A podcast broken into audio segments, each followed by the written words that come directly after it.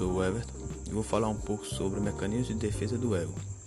Mecanismo de defesa é uma denominação dada por Freud para as manifestações do ego diante das exigências dadas a outras instâncias psíquicas, como ID e superego. Mas a psicanálise freudiana não é uma única teoria a se utilizar desse conceito. Outras vertentes da psicologia também se utilizam essa denominação. É, os mecanismos de defesa são determinados pela forma como se dá a organização do ego. Quando bem organizado, tende a ter reações mais conscientes e racionais. Todavia, as diversas situações vivenciadas podem descandear diversas situações de sentimento inconscientes, provocando reações menos racionais e objetivas e ativando então os diferentes mecanismos de defesa com a finalidade de proteger o ego de um possível desprazer psíquico. Anunciado por esses sentimentos de ansiedade, medo, culpa, entre outros, resumindo, o mecanismo de defesa são ações psicológicas que buscam reduzir as manifestações iminente perigosas ao ego. É, todos os mecanismos de defesa exigem certo investimento de energia e pode ser satisfatório ou não é não em cesar a ansiedade, o que permite que sejam divididos em dois grupos: mecanismos de defesa bem-sucedidos e aqueles ineficazes. Os bem-sucedidos são aqueles que conseguem diminuir a ansiedade diante de algo que é perigoso, e os ineficazes são aqueles que não conseguem diminuir a ansiedade e acabam por constituir um ciclo de repetições nesse último grupo encontre-se, por exemplo, as neuroses e outras defesas patogênicas. Acredita-se que existem pelo menos 15 tipos de mecanismos de defesa conhecidos e explicados pelas teorias da psicologia.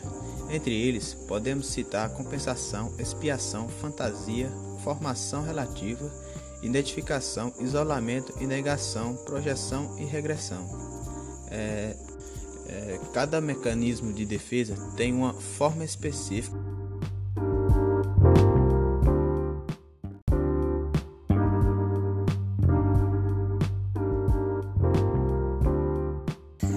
Tipos de mecanismo de defesa. O movimento que o ego realiza para rebaixar conteúdos dolorosos, ou seja, ideias, afetos ou desejos de consciência de, para o nível inconsciente Negação consiste na recusa de aceitação da realidade incômoda ao ego. Deslocamento consiste na transferência de um impulso para o outro alvo considerado menos ameaçador. Racionalização é um processo pelo qual a pessoa elabora desculpas ou razões lógicas para tentar justificar comportamentos e pensamentos ou sentimentos inaceitáveis. Compensação mecanismo de defesa utilizado para encobrir uma fraqueza através da atribuição de ênfase a outra característica mais desejada ou aceita. Formação reativa é um mecanismo que prende a inverter o impulso indesejado, substituindo pelo seu oposto. Exemplo: a pessoa prega a moralidade extremamente puritana, mas é totalmente entregue a perversões sexuais. Projeção talvez seja o mais famoso mecanismo de defesa que é responsável por atribuir aos outros conteúdos psíquicos que são da própria pessoa a outra. É, isolamento consiste em separar um pensamento, recordação ou afeto de outros associados em determinado evento, fato, de modo a minar ou fazer com que nenhuma reação emocional ocorra. É, anulação busca cancelar ou desfazer uma ação ou sentimento indesejado de forma simbólica através de outra. Introjeção é um mecanismo responsável por integrar elementos de outro indivíduo à estrutura do ego. Regressão é o mecanismo responsável por, por fazer o ego retornar a um estágio anterior de desenvolvimento.